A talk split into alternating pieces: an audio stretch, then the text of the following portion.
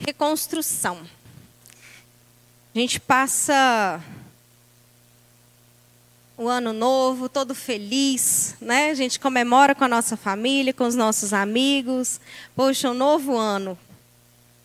É um, um ano cheio de expectativa, como eu disse, né? cheio de, de sonhos, cheio de projetos.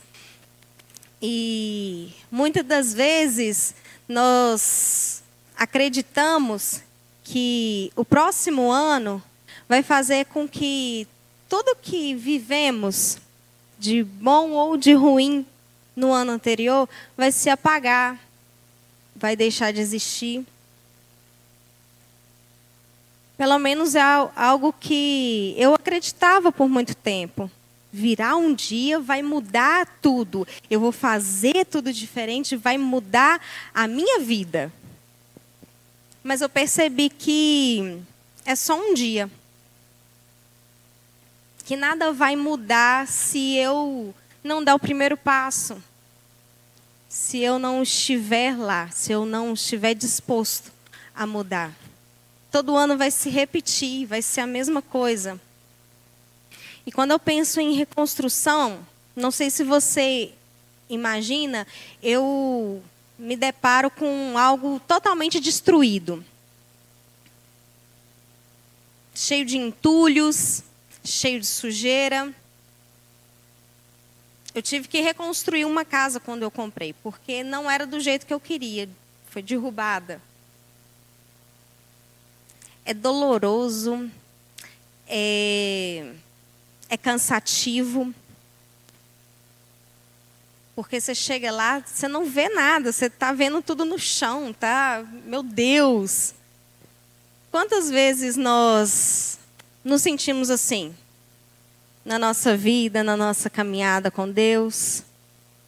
Nos vemos desanimados, cansados, derrubados, sujos, no chão. Queria que vocês abrissem a palavra de Deus no livro de Esdras.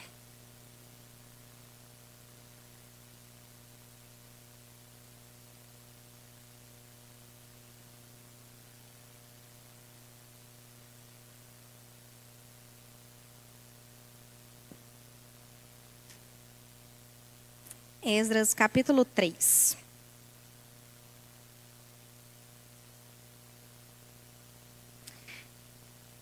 Eu analisando a palavra, pensando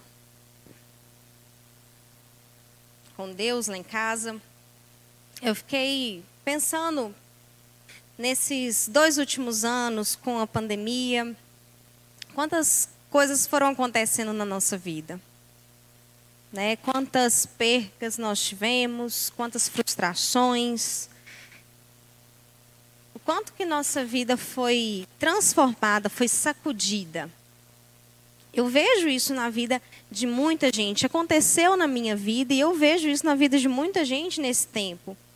Mas às vezes na sua vida já está há muito tempo. Meio bagunçado, né? meio em crise numa pandemia dentro de você. Vamos ler a partir do primeiro versículo. Quando chegou o sétimo mês e os israelitas já estavam em suas cidades, o povo se reuniu como um só homem em Jerusalém. Então, Jesua, filho de Josadaque, e os seus colegas, os sacerdotes, e Zorobabel, filho de Salatiel, e seus companheiros começaram a construir o altar do Deus de Israel, para nele sacrificarem holocaustos. Conforme o que está escrito na lei de Moisés, homem de Deus. Apesar do receio que tinham dos povos ao redor, construíram um altar sobre a sua base e nele sacrificaram holocaustos ao Senhor tanto os sacrifícios da manhã como da tarde. Depois, de acordo com o que está escrito, celebraram a festa das cabanas, com um número determinado de holocaustos prescritos para cada dia. A seguir, e apresentaram os holocaustos regulares, os sacrifícios da lua nova e os sacrifícios requeridos para todas as festas sagradas determinadas pelo Senhor, bem como os que foram trazidos como ofertas voluntárias ao Senhor. A partir do primeiro dia do sétimo mês, começaram a oferecer holocaustos ao Senhor, embora ainda não tivessem sido lançados os alicerces do templo do Senhor. Aqui eh, nós estamos vendo uma primeira parte do povo que foi exilado sendo levado de volta para Israel, para para Jerusalém, para reconstruir. Deus incomodou o coração do rei Ciro para que liberasse o povo escravo, povo de Deus que estava escravizado, que estava longe da sua cidade, do seu povo, estava longe até do Senhor. Porque por conta do exílio, por conta dessa deles terem sido escravizados, tirados do, da sua cidade, eles deixaram o Senhor de lado. Eles deixaram porque não havia mais templo. O templo havia sido destruído, os muros estavam destruídos, estava tudo destruído. Só tinha destroços, só tinha ruínas. E o povo precisava voltar, mas eles estavam escravizados. Eu acho tão tão delicado e tão lindo da parte de Deus que desde o início, desde o início, o que Deus quer é reconstruir as nossas vidas. Ele quer reconstruir o nosso relacionamento com ele. E Deus ele sempre esteve disposto, sempre atento a essas reconstruções. Deus ele queria na época de Noé, ele falou assim, olha, não não quero esse povo mais. Esse povo me desagrada. Esse povo peca contra mim, não não tá nem aí. Esqueceram que tem um Deus, debocham. Vivem de forma leviana. Eu vou acabar com tudo. Mas aí Deus viu Noé. Poxa, Noé. Porque Deus ele quer se relacionar com a sua criação. Ele nos criou para relacionarmos com ele.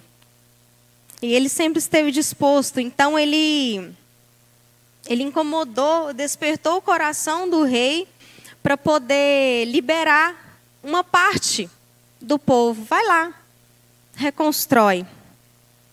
Eu acho interessantíssimo como que vem trazendo essa esse retorno de forma tão tão metódica, tão tão organizada, porque se você for olhar é, a partir do o versículo 1, a partir do capítulo 1, a partir do verso 9, é, ele está falando aqui quantas tigelas de ouro, de prata, bacias, está mostrando tudo que foi que foi resgatado para poder restaurar-se o templo do Senhor. A quantidade de pessoas também, as descendências, quais que foram as, as linhagens. É, aqui fala que foram os servidores do templo, os sacerdotes, os levitas, os cantores mostra de uma forma tão minuciosa, eu achei, acho tão interessante como que Deus é tão minucioso, porque Deus ele é um, é um Deus organizado. E ele não faz de qualquer maneira. Nada. Ele é um Deus extremamente organizado. E eu acho lindo isso. Eu tento ser um pouco organizada, porque eu tenho um Deus que é organizado. Eu preciso dessa organização. E o povo foi. Eles se dividiram e foi para reconstruir. Aí você vê aqui, como eu disse, quando a gente se depara com algo que precisa ser reconstruído, que parece que está uma bagunça, está cheio de ruínas. Eles olharam para aquilo e viram e falaram assim: olha, tem muita coisa para fazer. Eu imagino, né, que eles olharam e viram que tem muita coisa para fazer. Da onde a gente começa? Em alguma área da sua vida, analise no seu coração, Pensei um pouquinho. Em alguma área da sua vida que precisa de uma reconstrução, que você vê assim, como se o coração fosse um departamento, você abre a portinha assim, ai, precisa, mas está tão bagunçado que eu não sei nem por onde começa. Às vezes a nossa vida está mesmo assim, bagunçada, e a gente nem sabe por onde começa. Talvez eles, o restante do povo que foi, eles olharam aquela situação, olharam o templo todo destruído, e olha, era aqui que nós adorávamos, era aqui que nós buscávamos o Senhor, e não tem mais nada. Então, Zorobabel, conduzindo essa reconstrução, colocaram eles para reconstruir o altar.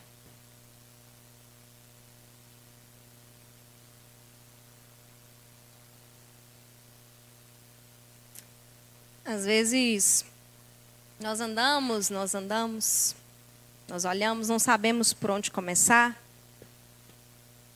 E eles começaram para o lugar principal, o altar. O altar ele fala de sacrifício. Ele fala de adoração. O povo havia perdido as leis, eles haviam perdido o que era princípio. Você, por um acaso, perdeu algum princípio por aí? Esqueceu? Por conta da prisão que você vive, da prisão que está na sua mente. Porque muitas das vezes não é o diabo que nos aprisiona, mas nós nos aprisionamos. Aprisionamos com mágoas do passado, nós nos aprisionamos por causa do pecado, e por tantas outras coisas, por falta de perdão. Aí nós estamos entulhados, precisamos de reconstruir, mas nós não sabemos por onde reconstruir. Estamos acabados, estamos no chão e não sabemos por onde começar. Comece pelo altar. Aqui, ele é bem claro que no final, você assim, olha, eles ainda nem haviam erguido os alicerces, mas eles limparam. Aonde de fato era o altar, eles fizeram um novo altar. Porque eles precisavam lembrar de quem era por eles. Eles precisavam voltar ao princípio. E foi isso que Zorobabel colocou para eles: olha, vocês precisam. Ele foi sensível a isso. Olha, vocês precisam, nós precisamos retomar o princípio de todas as coisas. O nosso relacionamento com Deus. Eu estive pensando, falando, né, Altar fala muito de, de entrega, de, de sacrifício, mas não, não é só isso. Fala de reconciliação com o Senhor. Porque naquela época, quando se entregava um animal limpo diante do altar e derramava o sangue daquele animal diante do altar, você era purificado do seu pecado. Você poderia ter acesso ao Senhor, você poderia entrar na presença do Senhor. Você poderia adorá-lo. Seus pecados estavam perdoados a partir dali. Mas você precisava fazer aquilo sempre. Você precisava levantar um altar de sacrifício ao Senhor sempre. Porque você sempre está. Porque a gente sempre está pecando. O cristão ele deve viver uma vida evitando o pecado. Mas a gente peca. Nós não somos, nós pecamos. E por conta disso, você deve estar pensando, mas e Jesus? Já vou chegar lá. E naquela época, eles tinham que fazer isso, eles tinham que entregar sacrifícios ao Senhor todas as vezes. E eram vários sacrifícios, né? não era só é, é, perdão dos pecados, mas era de agradecimento e várias outras coisas. Né? Se você lê em Levíticos lá, você vai ver que tem vários sacrifícios, várias ofertas ao Senhor que se entregavam. E eles, nesse momento, quando eles levantaram o altar do Senhor, quando eles reformaram, reconstruíram o altar do Senhor, antes que todo o resto fosse construído, eles estavam dizendo assim: olha, eu preciso reconstruir o princípio de todas as coisas. Nós estamos afastados do Senhor. Nós já não fazemos isso por conta que nós fomos exilados, nós estávamos num período de escravidão. E a escravidão nos, não nos permitia. Não, não permitia, porque eles estavam presos, não fisicamente, mas eles estavam presos aqui na mente. O coração deles estavam presos. Porque eles não sabiam que eles poderiam fazer, que eles poderiam sacrificar o Senhor, lembrar dos princípios do Senhor naquela época.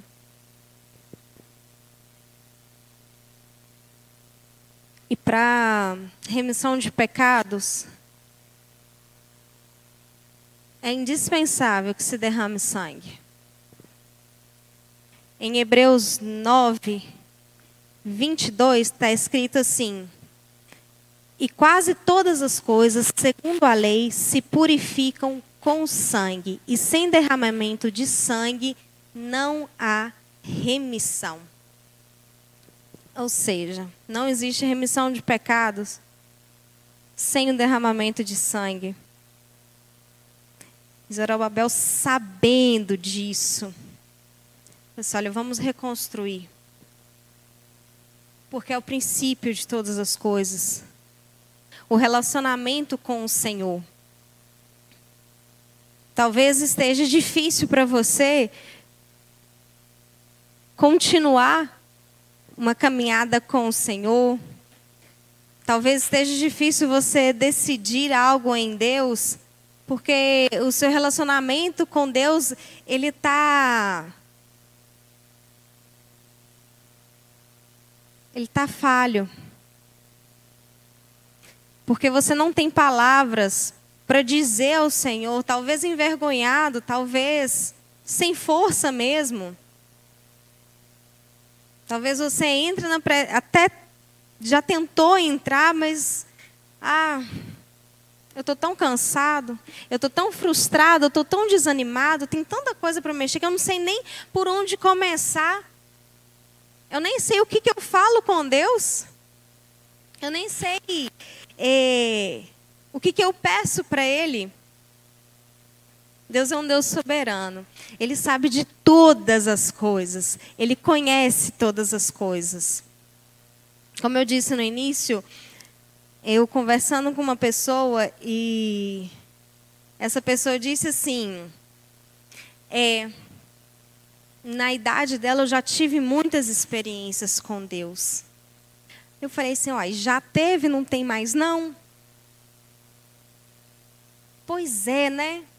Porque a gente vai colocando a força do nosso braço,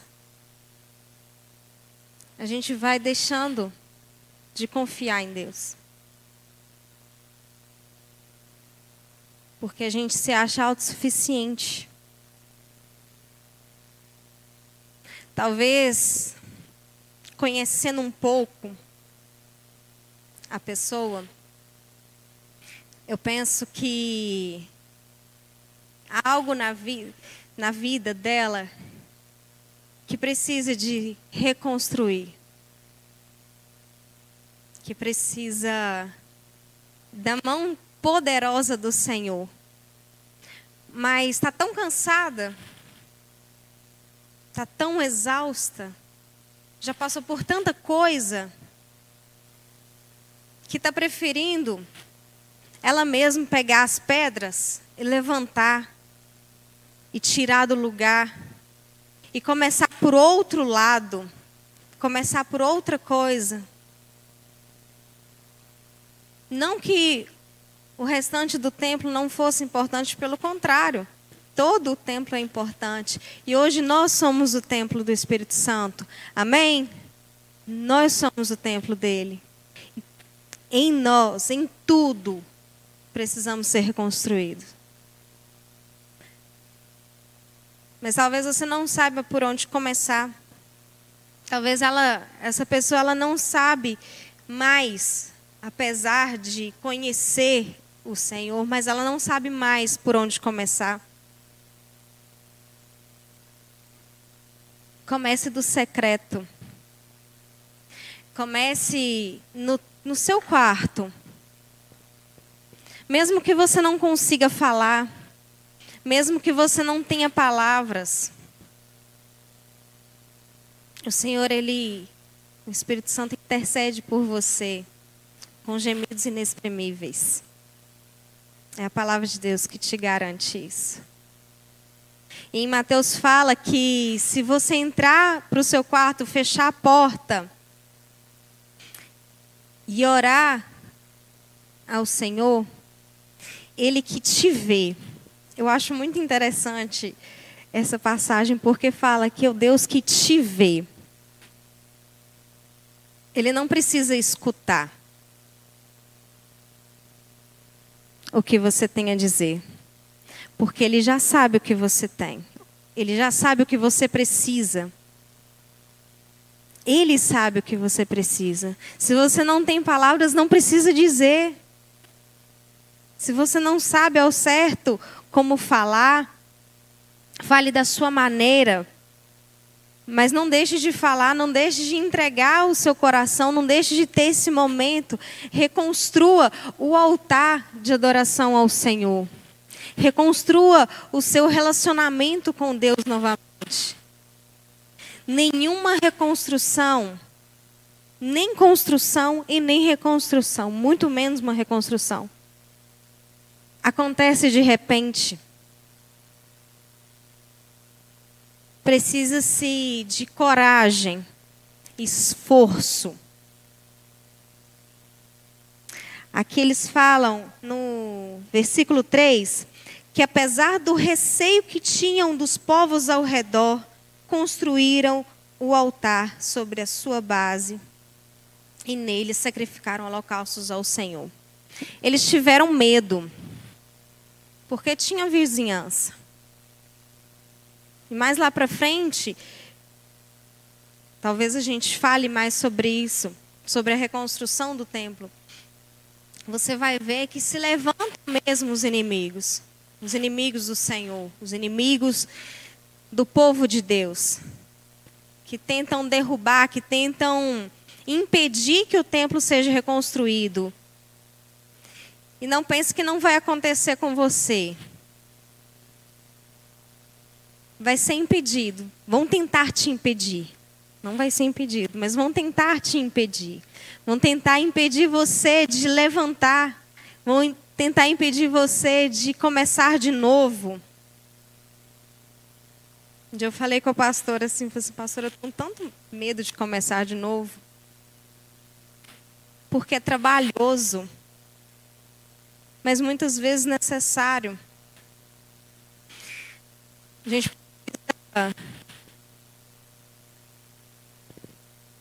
entregar para o Senhor. Deixar de achar que, que dá conta de tudo, que dá conta de se reconstruir sozinha, sem, sem a ajuda do Senhor, sem o Espírito Santo, porque não dá, porque é mais pesado, é muito mais pesado, é muito mais cansativo.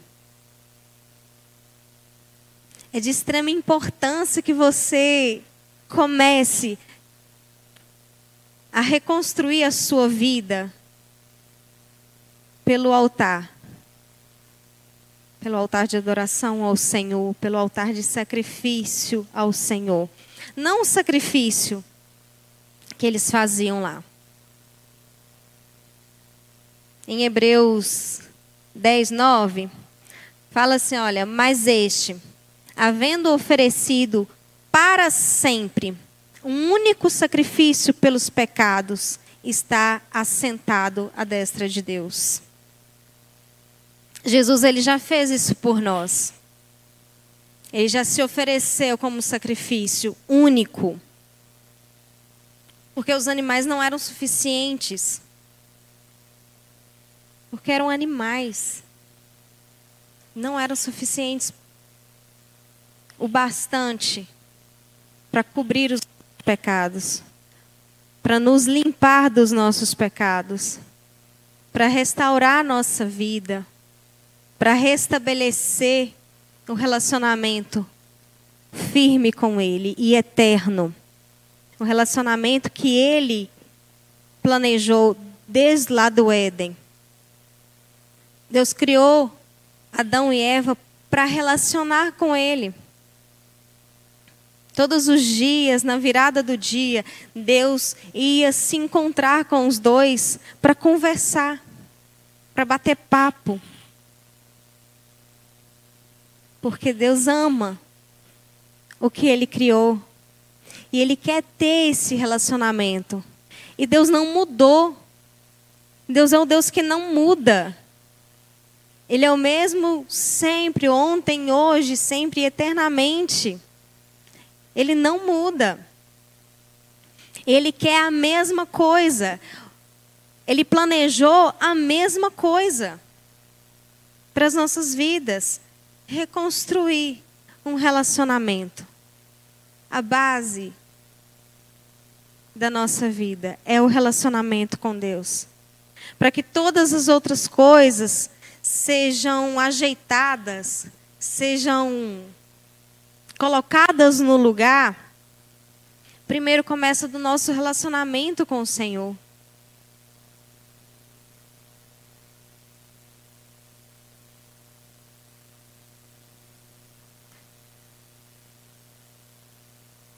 Mesmo depois da queda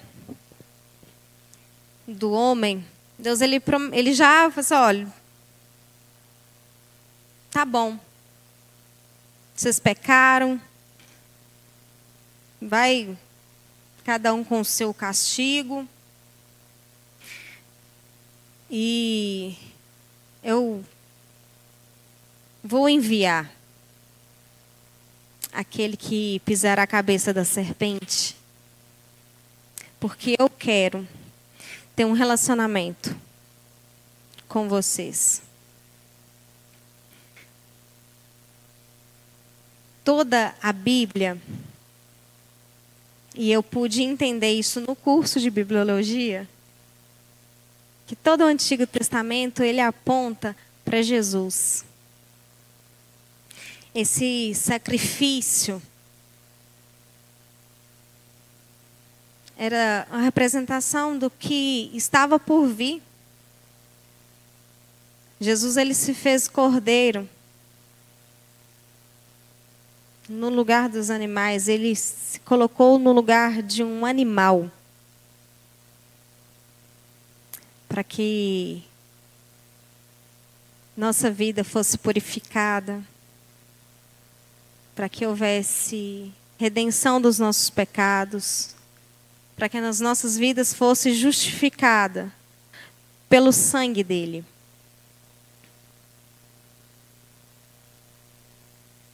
Mas o nosso orgulho muitas vezes nos impede de, de construir esse altar. Porque no altar queima. Quando se fala de holocausto, fala de oferta queimada. Eles queimavam e no seu secreto vai queimar. Vai vir fogo do Senhor sobre a sua vida, vai iluminar o que não está bom, vai mostrar o que precisa ser transformado. E vai te falar assim: olha, agora começa daqui. Já está restabelecido o seu relacionamento, o nosso relacionamento? Ótimo, eu te amo, filho. E é isso que Deus fala conosco o tempo todo. Eu te amo, filho. Mas eu preciso que você veja esse cantinho aqui agora. Eu preciso que você reconstrua esse cantinho aqui agora. Porque foi só depois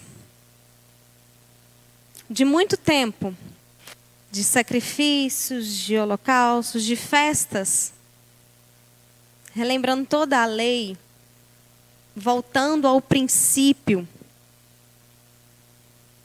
Aí que eles começaram a construir o templo do Senhor.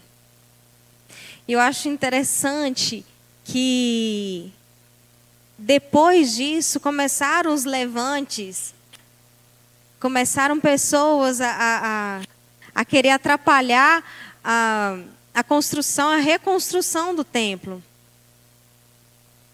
Muitos inimigos tentaram atrapalhar, tentaram frustrar os planos de Deus em reconstruir o templo, o templo de adoração, é onde eles encontravam com o Senhor, é onde eles tinham a presença de Deus. Mas eles estavam preparados. Mesmo com medo, muitas vezes com medo. Aqui no início já falo, eles estavam com receio por causa do, dos vizinhos. O que, que você tem medo? Qual que é o seu medo de reconstruir? Deus terá algo que você não você goste demais? Qual que é o seu medo de reconstruir? Admitir que você é falho, que você é fraco, que você precisa de ajuda? Porque todos nós precisamos de ajuda para caminhar. Eu sempre falo com as pessoas: olha, não ande sozinho. É perigoso andar sozinho. Não ande sozinho. Do que, que você tem medo? De admitir que você precisa de alguém? Ou você fala assim, eu vou contar esse defeito meu? Eu não. Eu vou contar esse medo meu? Eu não vou, não. Ninguém precisa ficar sabendo da minha vida. Ninguém precisa ficar sabendo da minha vida, só Deus. Mas Deus levantou pessoas. Nós somos cristãos. Isso é pejorativo de pequenos cristos. Deus colocou pequenos cristos ao nosso lado para ser luz na nossa vida, para nos ajudar nessa reconstrução. Zorobabel ele não fez sozinho. Teve um punhado de gente teve um punhado de gente para fazer, junto com ele. Ele só estava à frente, mas teve um punhado de gente. Talvez você precise em alguma área da sua vida que você sabe que o outro irmão já já atravessou, você assim, olha, eu preciso de ajuda, eu preciso saber como é que você fez aqui. Como é que faz? Me ensina. Ora aqui por mim. Eu peço, de verdade. Teve um encontro de adoradores que eu parei o pastor Hebe e falei assim, olha, você tem um negócio aí que eu preciso. Ora aqui para mim. Você, eu, eu inspiro em você nessa área e eu, eu ora aqui para mim. Deus mandou você orar aqui para mim. E é isso mesmo. Porque ele já venceu, porque ele já passou por isso, porque ele sabe fazer muito melhor. Então ele tem para me passar. Então eu fui nele. Quem é que está perto de você aí que você vê se, olha, já venceu isso, ou tem isso que eu, que eu queria, né, que Deus está movendo na minha vida, mas eu preciso de ajuda, eu preciso que alguém ore por mim, que alguém me aconselhe. Corra atrás dessa pessoa, se é o seu líder, se é o seu pastor, a sua pastora, ou se é alguém que você conhece até no seu trabalho mesmo. Porque tem gente que é tão orgulhoso que está quebrando a cabeça com uma planilha, ou com uma venda, ou com qualquer coisa, mas não pede ajuda. Não, porque eu tenho que mostrar meu serviço aqui. Eu vou falar que eu não sei. Vou mostrar fraqueza. A gente é tão orgulhoso a esse ponto de sofrer por algo que poderia ser tão mais fácil. Que a gente poderia resolver tão mais rápido na nossa vida. A gente prefere lá bater cabeça, bate cabeça. Como eu disse, toda reconstrução, ela é dolorosa, ela é cansativa. Porque vai mostrar o que nós temos que tirar da nossa vida. Vai exigir de nós esforço, coragem. Nós vamos ter que admitir que nós estamos quebrados, nós estamos caídos.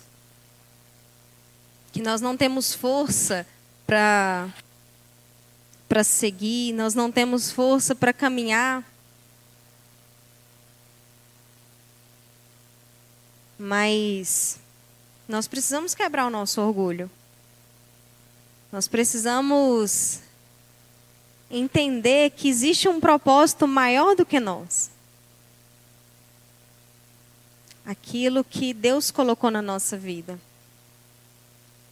Ele é um propósito maior. E que para isso, se a gente entender isso, todo o resto não vale a pena. Todo esse orgulho não vale a pena. Creia que Deus pode te libertar, creia que Deus pode reconstruir a sua vida do zero. Às vezes você precisa ser reconstruído no seu casamento, ou na sua vida financeira, na sua vida emocional. Eu não sei aonde, qual área que você precisa reconstruir. Mesmo que esteja do zero, mesmo que tenha muito entulho, as coisas vão acontecendo devagar, mas precisa de um primeiro passo. Precisamos entender onde nós devemos começar. Mais uma vez, nós precisamos começar do nosso secreto. Nós precisamos levantar um altar, um altar de adoração, um lugar onde Deus nos conhece, onde você conhece Deus, onde eu conheça a Deus. Aonde Ele enxuga todas as minhas lágrimas, onde Ele colhe todas as minhas lágrimas, aonde Ele me dá o consolo, aonde Ele me dá o escape. Deus é um Deus tão, tão lindo, tão, tão poderoso. E nós somos incapazes de buscá-lo, porque nós estamos presos. Nós estamos fora do propósito dele, nós estamos fora daquilo que ele tem planejado desde sempre um relacionamento conosco. Todo o resto é resto. Primeiro de tudo, é o relacionamento, é a base. É a base para começar todas as coisas. Com o relacionamento com Deus, eles foram fortalecidos. Eles voltaram a ter esse relacionamento com esse tempo de, de adoração, com esse tempo de entrega, esse tempo de sacrifício. Eles foram fortalecidos para poder continuar, para poder cumprir aquilo que Deus havia colocado no coração deles, para eles poderem concluir a reconstrução do templo onde ele é adorado.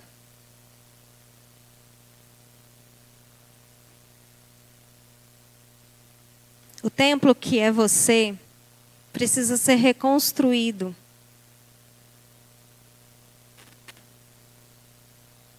Porque é em você que ele encontra adoração, ou ele não tem encontrado adoração.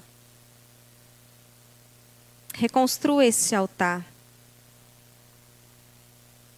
Está quebrado, mas Ele pode fazer nova todas as coisas. Você está desanimado, mas Ele te dá um novo ânimo. Não desanime. Ele sempre foi conosco. Ele sempre esteve pronto estendendo a mão bem perto. Grite por socorro. Faça que nem Pedro quando ele afundou. Jesus, socorro! Ele gritou. Aqui que a palavra diz, olha, Jesus estendendo a mão. Porque Jesus estava perto. Mas pelo desespero, com medo de se afundar, ele não viu, Pedro não viu que ele estava perto. Não percebeu. Talvez você não tenha percebido quão perto Deus está de nós. Talvez você não tenha entendido quão perto Deus está de nós. Pronto para estender a mão. Pronto para retomar um relacionamento íntimo com você. Vocês podem